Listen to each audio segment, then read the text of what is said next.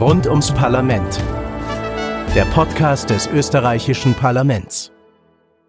Hallo und herzlich willkommen zu einer neuen Folge von Rund ums Parlament, dem Podcast des österreichischen Parlaments. Mein Name ist Tatjana Lukasch und ich freue mich sehr, dass ihr wieder dabei seid. Und meine neuen Gäste sind, ta ta ta ta, meine alten Gäste, Marcello Jenny und Christoph Konrad. Wir haben schon in der letzten Folge miteinander über das Thema Nationalratswahlen in Österreich gesprochen. Und dieses Gespräch wollen wir fortsetzen. Marcello Jenny, Sie sind noch einmal Politikwissenschaftler an der Universität Innsbruck und forschen zu Themen wie Wahlverhalten, Wahlkampf, Parlamentarismus und politische Kommunikation. Und Christoph Konrad, Sie sind Teil der Parlamentsdirektion und dort verantwortlich für parlamentswissenschaftliche Grundsatzarbeit. Was das genau ist, haben Sie uns ja bereits in der vorangegangenen Folge erklärt. Aber jetzt soll es um Wahlen im Kontext von Parlamentarismus gehen. Dazu haben wir uns neben dem Plenarsaal des Nationalrats zusammengefunden. Hierhin in einen Nebenraum. Wir sind jetzt also in einem sogenannten Sprechzimmer mit wunderschönem alten Mobiliar aus den 50er Jahren, Ledersesseln, Glastischen und für die 50er Jahre typische Wandvertäfelung. Herzlich willkommen in dieser neuen Räumlichkeit, um weiter über unser großes Thema Wahlen zu sprechen. Wir wollen jetzt darüber reden, wie sich diese abstrakte Stimmabgabe in etwas Reales verwandelt. Das geschieht zum Beispiel in dem Moment, wo die gewählten Personen ins Parlament kommen, um hier aktiv Politik zu machen. Repräsentieren diese Volksvertreterinnen und Vertreter denn tatsächlich das Volk, also nach Alter, Geschlecht, Berufsgruppen? Herr Jenny? Ja, allerdings sozusagen nicht perfekt in den relativen Stärkeanteilen in der Gesellschaft, sondern es werden immer bestimmte Merkmale im Parlament überrepräsentiert sein gegenüber ihrem Anteil in der Gesellschaft.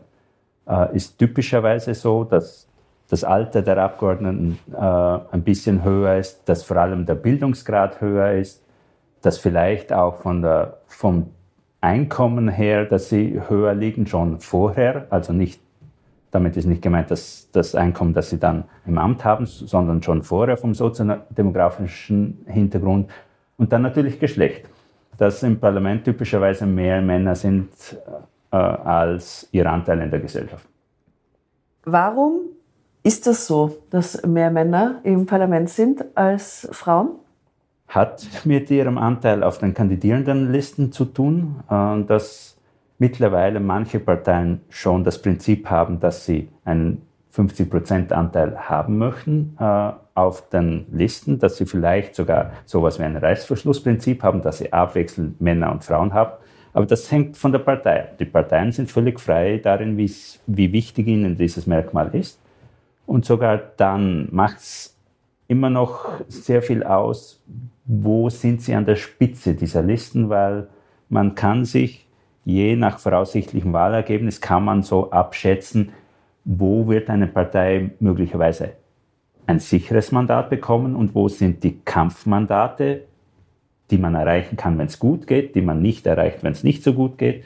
Und da sieht man dann immer noch, dass tendenziell Männer einen höheren Anteil an den sicheren Mandaten haben und Frauen einen geringeren Anteil. Aber das sind die innerparteilichen Entscheidungen, wie sie es damit halten. Wenn wir uns jetzt den jetzt bestehenden Nationalrat anschauen, wie ist da das äh, Männer-Frauen-Verhältnis? Wir sind jetzt aktuell ganz knapp unter 40 Prozent, weil es sich immer wieder verändert, weil Abgeordnete aufhören, andere rücken nach. Aber so in den letzten Jahren ist man auf die 40 Prozent hingekommen und relativ stabil dort. Und das ist, wenn man sich im europäischen Vergleich anschaut, relativ oberes Mittelfeld. Und da hat sich auch sehr, sehr viel getan in den letzten 30, 35 Jahren in Österreich. Also es gibt ja dieses berühmte Foto aus dem Deutschen Bundestag, das dann die Frauenministerin Donal auch immer prominent hatte. Jeder zweite Abgeordnete ist eine Frau und es sind nur Männer zu sehen. Und wenn Sie sich alte Fotos vom Nationalrat anschauen, dann sind es auch in erster Linie Männer, die drauf zu sehen sind. Also da hat sich sehr viel getan. Auch zum Beispiel, was Sachen betrifft wie Alter. Der Nationalrat hat tendenziell, auch wenn der Altersdurchschnitt höher ist, sind, haben wir mehr jüngere Abgeordnete als früher. Es gibt mehr Abgeordnete, die zum Beispiel in der Familie auch so, dass wir allgemein sagt, einen Migrationshintergrund haben. Es gibt jetzt ganz neu sogar Abgeordnete aus vier Parteien, die eine LGBTQ-Gruppe gegründet haben. Das wäre, denke ich, vor fünf, zehn Jahren noch völlig undenkbar gewesen im Nationalrat. Also da tut sich doch einiges. Und wenn man sich überlegt, dass es noch sehr, sehr viele Parlamente auch in Westeuropa gibt, deren Frauenanteil knapp über 20 Prozent ist, zum Beispiel Irland, dann ist Österreich jetzt nicht so schlecht von diesen Zahlen her. Wenn ich mir jetzt vorstelle, im Namen unserer Hörerinnen und Hörer, deren Stellvertreterin ich da jetzt irgendwie bin mit meinen Fragen, und ich bin gewählt und dann komme ich in den Nationalrat, dann stehe mal da und dann sehe ich zwar Parteikolleginnen und Kollegen, aber was mache ich dann? Suche ich mir dann einfach am Platz aus, setze mich irgendwo hin, wohin gehöre ich, was sind meine ersten Aufgaben, bekomme ich irgendwelche Unterlagen? Was passiert da in diesen ersten Stunden und Tagen? Es passiert schon vorher ziemlich viel, weil die Sitzordnung ist eine Sache, die zwischen den Parteien und in den Parteien eine ziemlich umstrittene Sache ist. Also wie viele Plätze gibt es in der ersten Reihe und wie verteilt man dann die, die Plätze in den Rängen innerhalb der, der Partei. Wie das genau ausgehandelt wird, das wissen wir nicht. Es ist nicht so einfach wie im norwegischen Parlament, wo einfach alle alphabetisch sitzen. Im Norwegischen ist das so? Ja. Aha. Und hier ist es einfach, es wird äh, genau geschaut zwischen den Clubs, wer welche Plätze bekommt. Und es gibt für die Auszählung, also für die Zuteilung der Mandate gibt es mathematische Verfahren, also die nach der Wahl stattfinden und die ähnliche Verfahren werden dann angewandt, um die Sitze in den einzelnen Rängen zu verteilen. Mathematische Verfahren werden angewandt, um die ja. Sitze in den Rängen zu verteilen. Ja. Wirklich? Das finde ich einen guten Fun Fact über den Nationalrat. Aha. Und, aber was passiert ist, es ist eigentlich so, dass es an den Clubs und den Parteien liegt, ihre Mitglieder einzuführen und zu sagen, was passiert hier, wie wird das gemacht. Seit etlichen Jahren gibt es aber von der Parlamentsdirektion am Beginn einer Gesetzgebungsperiode und immer dann, wenn im Bundesrat sich die äh, nach Landtagswahlen die Zusammensetzung ändert, ein sogenanntes Service Center, wo Abgeordnete dann ja eine Anlaufstelle für all die, vor allen Dingen all die Formalitäten haben, die man am Anfang braucht. Man muss ja angefangen von den Bezügen, Mitarbeiter, Arbeitsplatz, ein Notebook oder ein Tablet und so weiter und so fort. Also da, da gibt es recht viel zu tun und dafür gibt es ein Service Center und da kann man auch dann zum Beispiel weitere Fragen stellen und es wird dann auch angeboten, dass man das Gebäude kennenlernt, dass man gesagt kriegt, wie kann ich eine Führung organisieren, wie kann ich selbst hier durchführen und so weiter. Also da wird, wird sehr viel versucht. Das erinnert mich ein bisschen an die Einführungstage in der Universität. da gab es auch das Service Center und das hat einmal das ganze Gebäude gezeigt und äh, was man ausfüllen muss mit den Bezügen. das klingt ganz ähnlich. Jetzt ist äh, öfter schon das Wort Club gefallen und da stellt sich doch nochmal die Frage, das zu erklären. Ein Club ist ja nicht die Partei, die ich gewählt habe. Was ist ein Club in den Grundfesten und wozu dient ein Club? Also Club ist ein sehr österreichischer Ausdruck. In Deutschland spricht man von der Fraktion, international von Party Groups oder Parliamentary Party Groups, wo dann auch vielleicht der Bezug zur Partei viel stärker da ist als, als in Österreich. Aber im Endeffekt ist es so, dass der Club die Partei im Parlament ist. Das heißt, alle Abgeordneten, die auf einer Parteiliste äh, gewählt wurden, auf derselben, schließen sich in der Regel zu einem Club zusammen. Dafür haben sie 30 Tage Zeit.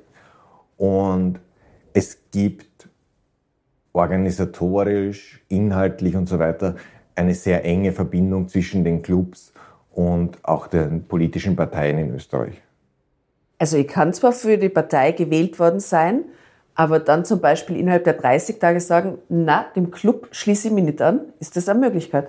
Naja, jeder Abgeordnete, das macht es ein bisschen kompliziert, jeder Abgeordnete und jede Abgeordnete hat ein freies Mandat. Das heißt, sie kann nicht an einen Auftrag gebunden werden, dass zum Beispiel eine Wählergruppe sagt, hier stimmst du so ab.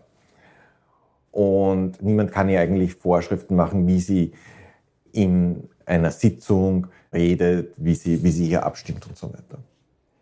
Gleichzeitig ist das gerade der, der Nationalrat ein Parlament, das sehr stark auf Parteigruppen ausgerichtet ist. Das heißt, auch die Verfahrensregeln stellen darauf ab, dass jemand Mitglied in einem Club ist. Die ganze Koordinierung und, und Organisation äh, knüpft an den Club an und der oder die einzelne Abgeordnete kann alleine relativ wenig machen.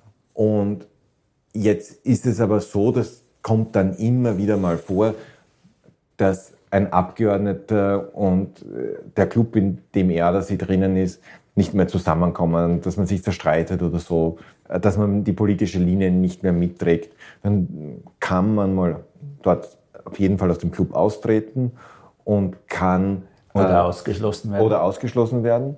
Oder kann sich dann auch einem anderen Club anschließen, wenn der bereit ist, einen aufzunehmen. Einem anderen Club aus einer anderen Partei, obwohl man zum Beispiel, sagen wir mal, ist für die SPÖ gewählt worden, könnte man sich dann äh, dem Grünen Club anschließen? Ja. Wirklich? Das geht. Und, also, und passiert das? Also in den 1990er Jahren sind recht viele Abgeordnete aus dem FPÖ-Club ausgetreten und haben das Liberale Forum gegründet. Und dann gab es so zwei, zwischen 2011 und 2013 gab es relativ viele Austritte und es hat sich auch noch einmal ein Club gegründet, das hieß das Team Stronach. Und da hat man aber dann das so weit geändert, dass man einen Club nur mehr zu Beginn einer äh, Gesetzgebungsperiode gründen kann, aber nicht während einer Gesetzgebungsperiode. Aber Sie können nach wie vor während einer Gesetzgebungsperiode zu einem anderen Club gehen und das Team Stronach hatte dann auch Auflösungserscheinungen und da gingen zum Beispiel Abgeordnete zur, zum ÖVP-Club. Alles in allem ist der, der österreichische Parlamentarismus auf Bundesebene genauso wie auf Landesebene einfach sehr stark äh, in der Form eines Gruppenparlamentarismus es ist nicht der einzelne, die einzelne Abgeordnete im Vordergrund im, im Parlament in der Tätigkeit, sondern die Gruppe, der man als Abgeordneter angehört, die eben ja eigentlich auch gedacht ist vom, von der Art und Weise, wie Wahlkampf geführt wurde, dass es dominant eine Parteiwahl war, dass es eine Gruppe von Gleichgesinnten ist, die versucht, ihre Anliegen umzusetzen. Und nicht eine Ansammlung von, von Einzelkämpfern und Einzelkämpferinnen im Parlament, die jeweils jene Dinge, die ihnen ganz persönlich wichtig sind oder ihren persönlichen Wählern ganz besonders sind, versuchen, die durchzubringen. Manchmal gibt es natürlich die normative Vorstellung, dass es so sein sollte. Es gibt immer wieder mediale oder, oder auch Kritik aus der Gesellschaft, dass, dass die Gruppenbildung und der Gruppenzusammenhalt zu stark sei. Aber andererseits glaube ich, äh, es ist vollkommen logisch, was da passiert. Man versucht, parlamentarische Erfolge zu erzielen, und dazu brauche ich Mehrheiten und in der Gruppe ist es immer leichter, als wenn man das alleine versucht. Daher wird es auch zu einer Gruppenbildung kommen. Das führt uns ja auch zurück zum, zum Wählen, weil das Interessante ist, dass wenn im Nationalrat abgestimmt wird, dann wird nicht das Stimmverhalten der einzelnen Abgeordneten dokumentiert in der Regel, sondern das Stimmverhalten der Clubs. Außer es stimmt jemand im Club gegen den Club? Na, dann würde dort nur stehen teilweise zum Beispiel SPÖ und ich wüsste jetzt, wenn es nicht eine namentliche Abstimmung ist, wo genau erfasst wird, wer wie gestimmt hat, weiß ich nicht, wer anders gestimmt hat.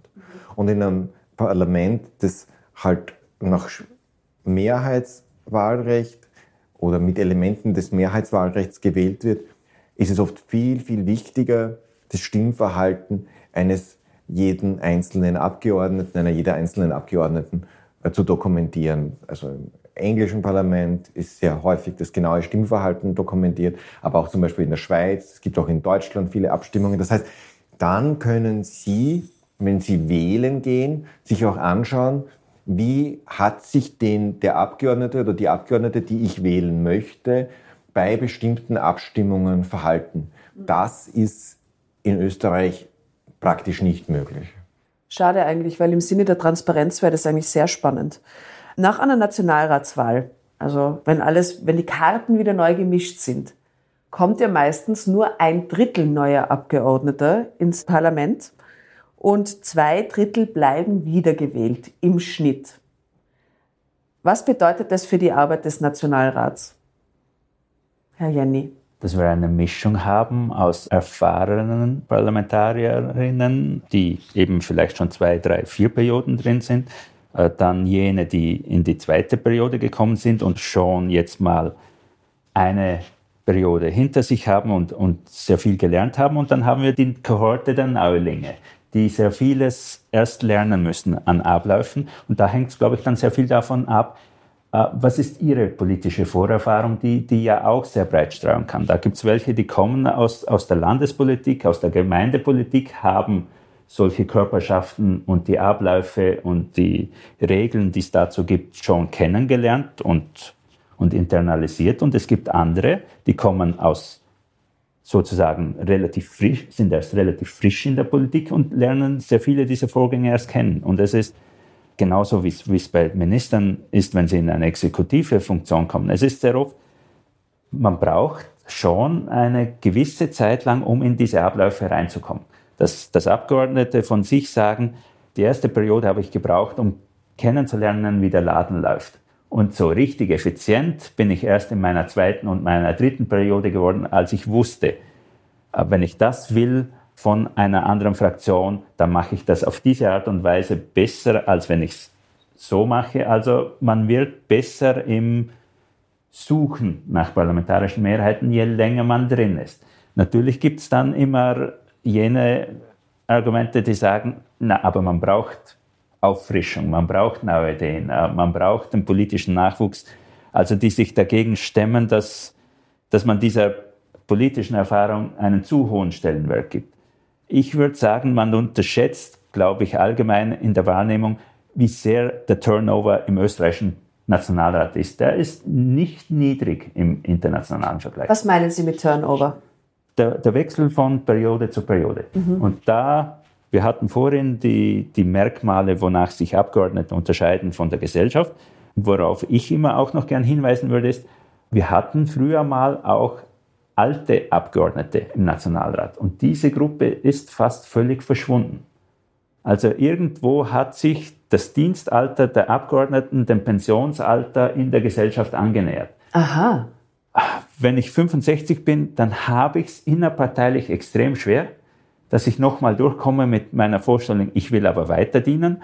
Da drängt der Nachwuchs, da sagen die Regeln, nein, Schluss aus, die politische Karriere ist zu Ende, jetzt kommt die politische Pension.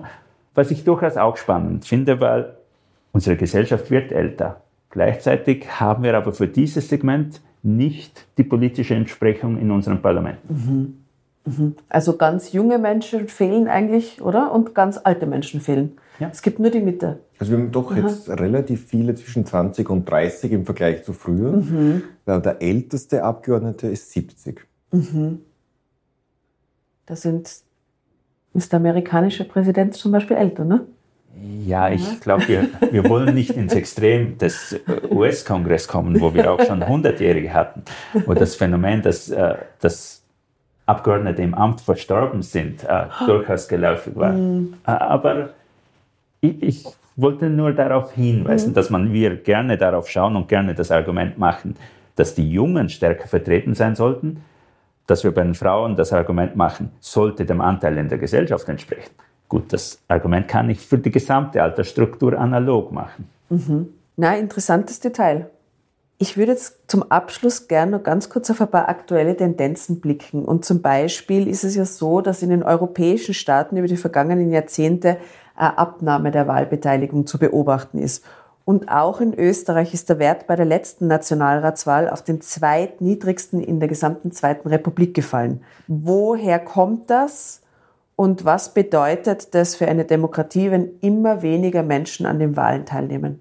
Man wünscht es sich nicht. Äh, man möchte eine möglichst hohe allgemeine Beteiligung, weil Wahlen der wichtigste Vorgang in einer Demokratie sind, dass alle am politischen Geschehen teilhaben können. Von daher sieht man es nicht gern.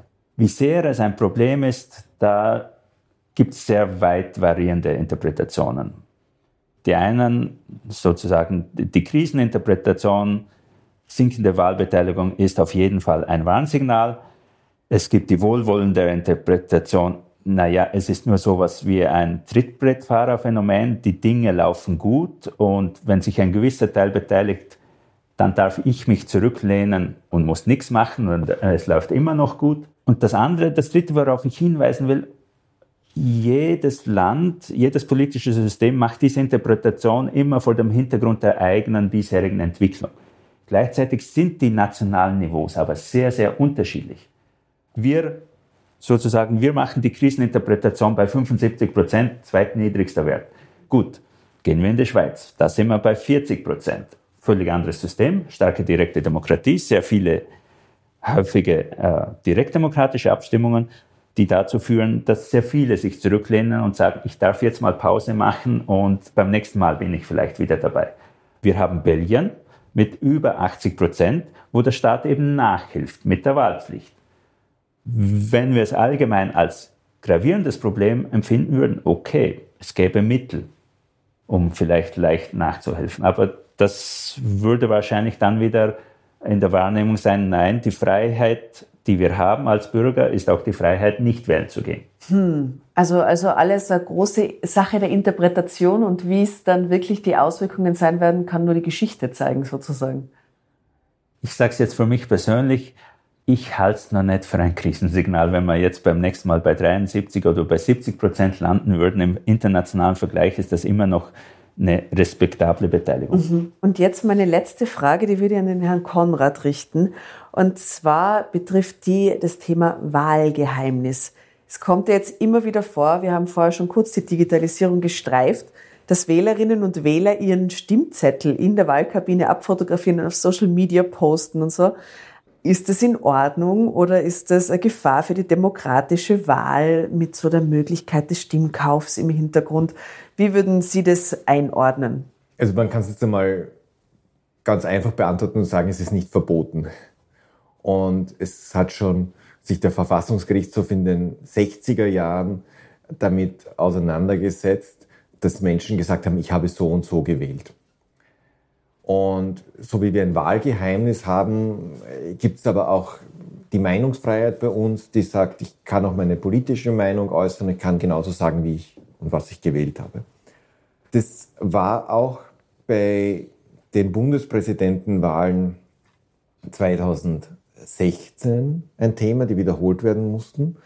Und da gab es ja ein Thema, das schon während die Wahl noch im Gange war, in äh, Medien berichtet wurde, wie die Stimmenverteilung sein könnte. Und das hat man gesehen, na, das ist jetzt was, was beeinflusst, weil da könnte jetzt, um an das von vorhin anzuschließen, jemand, der gesagt hat, ich gehe nicht wählen, weil das wird schon, wird schon werden, dann sagen, na, ich gehe vielleicht trotzdem wählen und der andere hat dann keine Chance mehr oder so. Also da würde man die Wahl beeinflussen, hat man überlegt.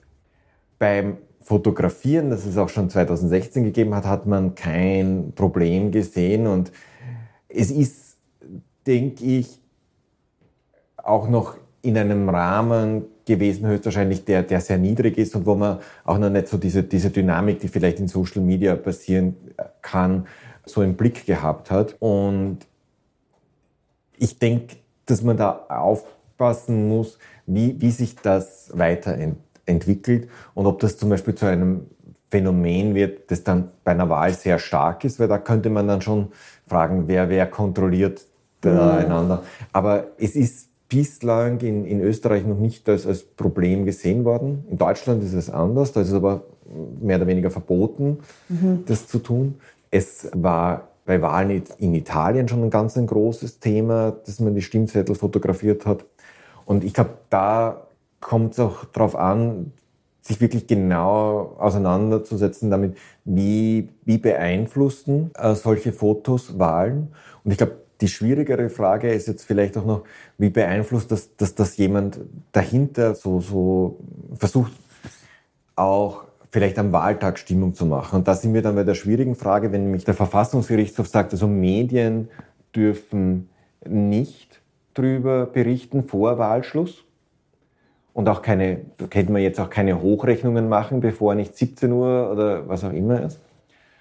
Aber was ist dann, wenn es so konzertierte Aktionen gibt und man plötzlich das Netz schon zum Mittag flutet und sagt, wir haben hier ganz viele Fotos von Leuten, die ihren Stimmzettel äh, fotografiert haben Gab's und machen. das schon oder sind Nein. wir im Reich der Theorie? Das ist jetzt theoretisch.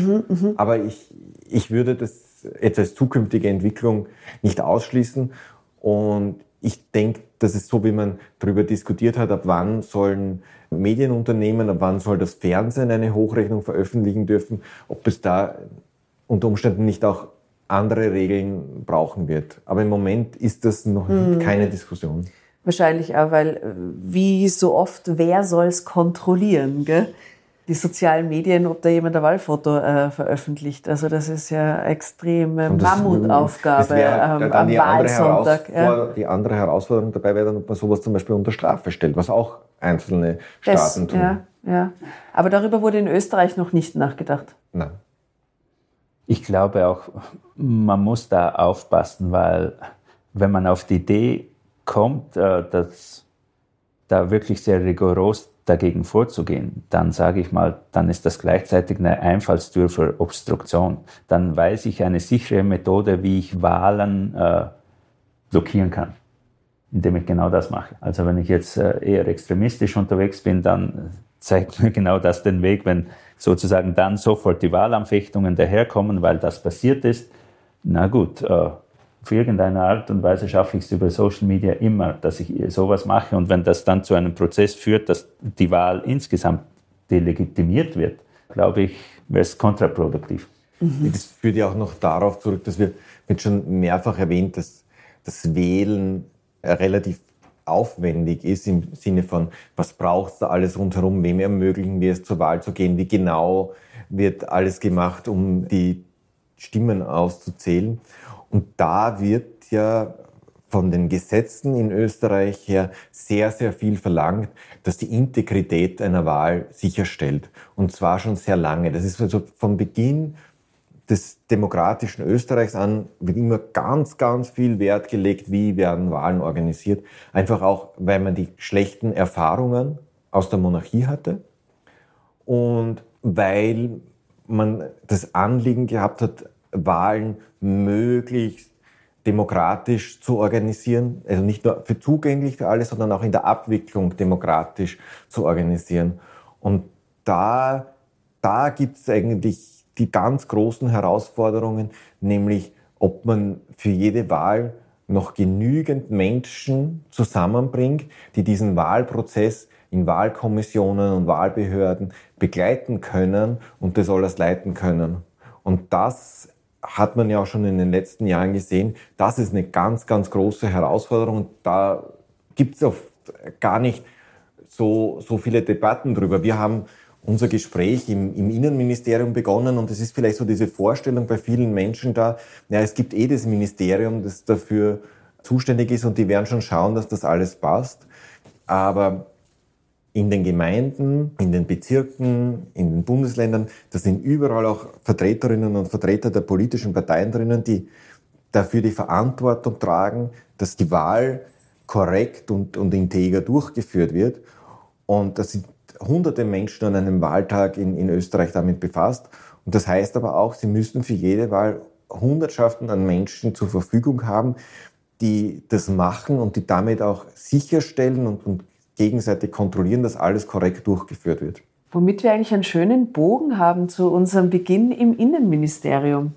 Vielen Dank für das Gespräch und dass Sie sich die Zeit genommen haben, so ausführlich in dieser Podcast-Folge über Wahlen zu sprechen. Danke für Ihr Fachwissen und danke fürs Kommen. Herzlichen Dank Danke für die. Einladung. Und damit entlassen wir euch wieder in euren Alltag aus diesem Hinterzimmer, in dem sicher schon zahlreiche Entscheidungen für unser Land vorbesprochen wurden.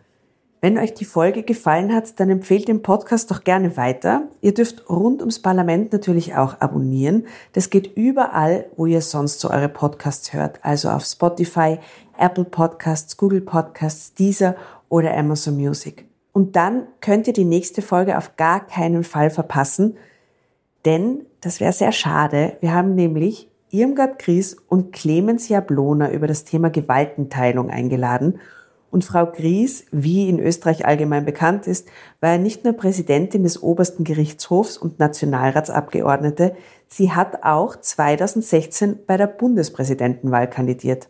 Und Clemens Jablona, die meisten kennen ihn vermutlich noch als Vizekanzler und Justizminister, war ebenfalls Präsident am Verwaltungsgerichtshof und unterrichtet heute an der Universität Wien Rechtstheorie. Jede Menge Informationen und Angebote rund um das österreichische Parlament und zu unserer Demokratie findet ihr auf unserer Website www.parlament.gv.at und unseren Social Media Kanälen. Falls ihr Fragen, Kritik oder Anregungen zu unserem Podcast habt, dann schreibt uns gerne eine E-Mail an podcast.parlament.gv.at. Also, ich würde mich freuen, euch in der nächsten Folge wieder dabei zu haben. In diesem Sinne sage ich vielen Dank fürs Zuhören. Mein Name ist Tatjana Lukasch. Wir hören uns. Rund ums Parlament. Der Podcast des österreichischen Parlaments.